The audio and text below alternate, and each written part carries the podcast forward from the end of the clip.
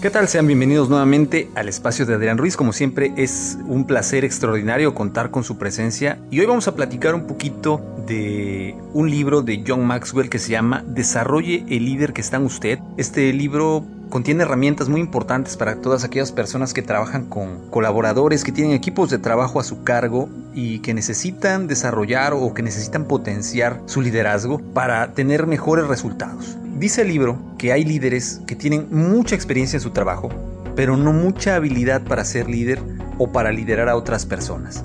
La clave del éxito está en la capacidad de dirigir a otros para alcanzar precisamente ese éxito. Todo se levanta o todo se viene abajo a causa del liderazgo. La mayoría de las personas buscan la excepción en vez de ser excepcionales, es decir, buscan justificar sus carencias o lo que están dejando de hacer, en vez de buscar ser excepcionales en su trabajo y trabajar precisamente en esas áreas de oportunidad para alcanzar los resultados excepcionales que ellos necesitan. Tu capacidad de liderazgo determina el nivel de éxito propio y el nivel de éxito de quienes trabajan para ti. En otras palabras, el 99% de los empleados quieren desempeñar un buen trabajo. La manera en cómo lo realizan es simplemente un reflejo de aquel para quien trabajan. La buena noticia de todo esto es que el liderazgo puede adquirirse, pero es aún más importante tener el deseo auténtico de ser un líder.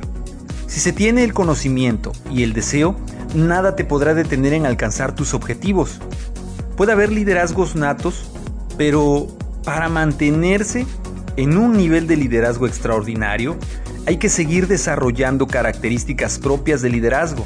Las personas deseosas de desarrollar su liderazgo encajan dentro de cuatro categorías, que son las siguientes. El primero es el líder dirigente.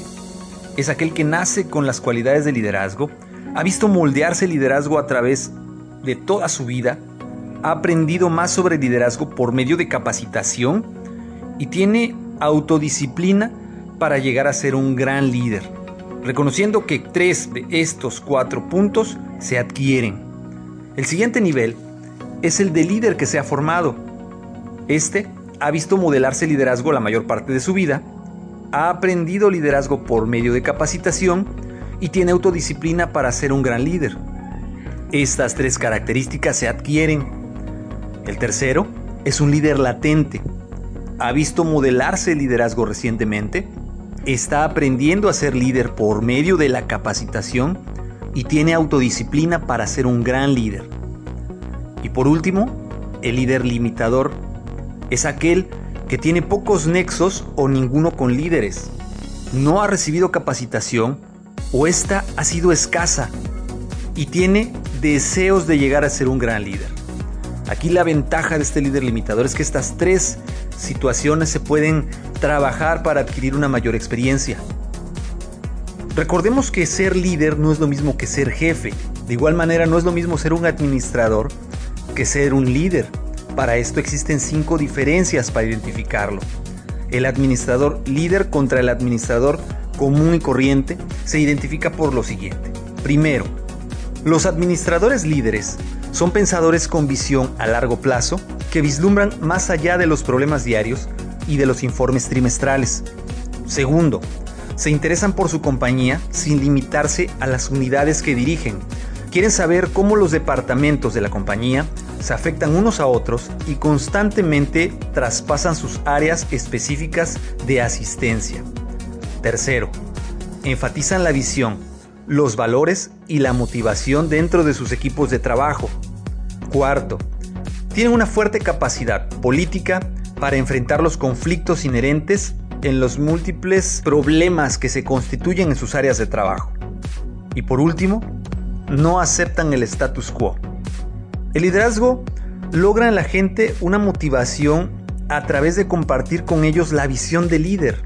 Es decir, las personas no quieren ser manejadas, quieren que alguien las dirija.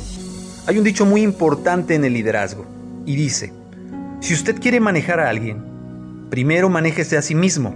Si hace esto bien, estará listo para dejar de manejar y comenzará a dirigir. Inspirar a otros para hacer un mejor trabajo es el logro de un líder. El liderazgo es influencia. Es la capacidad de conseguir seguidores. Hay diferentes tipos de líderes en la historia que han marcado grandes hitos. Uno de ellos fue Adolf Hitler y otro de ellos es Martin Luther King Jr. Ambos líderes muy diferentes en su manera de pensar, en su manera de ejecutar sus ideas, pero debemos de reconocer que ambos tenían una gran cantidad de seguidores. El problema radica en que los que buscan el liderazgo y fracasan es debido a que buscan alcanzar una posición, un puesto, una jerarquía. No buscan quien los siga por sus valores y creencias. Y esta es una limitante que se debe de trabajar para lograr realmente ser un líder efectivo y eficiente.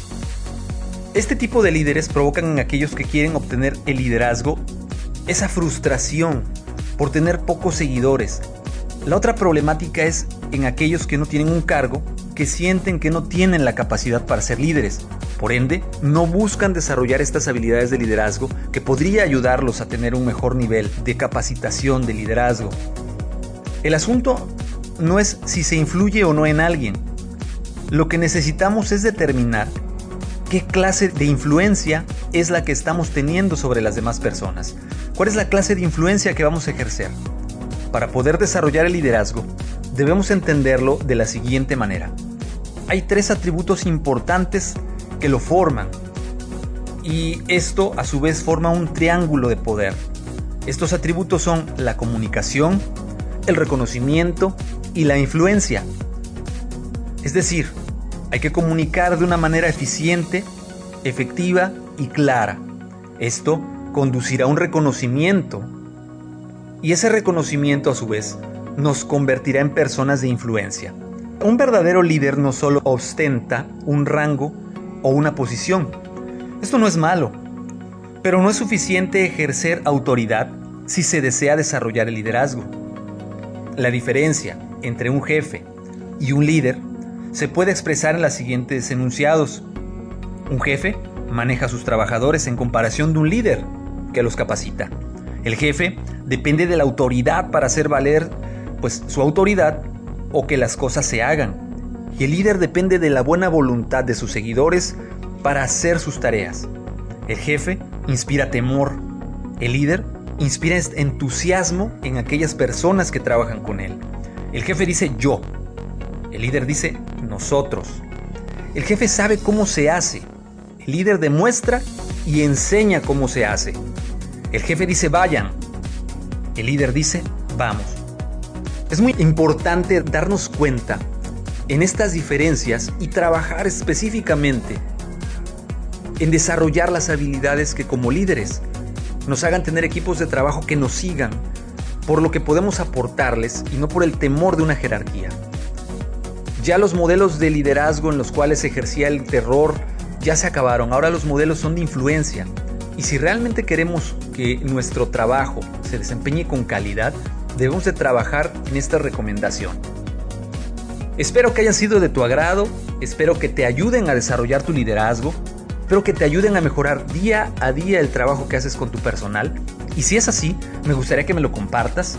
Los medios de contacto son en el correo electrónico adrianrogelioruiz.com, en Twitter Adrián Rogelio Ru. De igual manera, te recuerdo que puedes escuchar este podcast en diferentes medios. En YouTube lo encuentras en el canal de Master Ruiz. También lo puedes encontrar en Spotify, lo puedes encontrar en Spreaker, iHeartRadio, Apple Podcast, Google Podcast y otras muchas plataformas de podcast muy muy importantes donde se publica el podcast. Si te gustó, dale like, por favor síguelo para hacer crecer esta comunidad de líderes más grande todavía. Compártelo con aquellas personas que creas que sea necesario o les haga falta esta información. Y por favor déjame tus comentarios. Te voy a agradecer mucho que me comentes qué te pareció, qué te, qué te gustaría seguir escuchando dentro de estos episodios. Y de mi parte, Estoy completamente agradecido que me hayas podido acompañar, que me hayas regalado estos minutos para tu desarrollo personal. Te recuerdo, mi nombre es Adrián Ruiz, gracias por acompañarme, que tengas excelente día, hasta luego.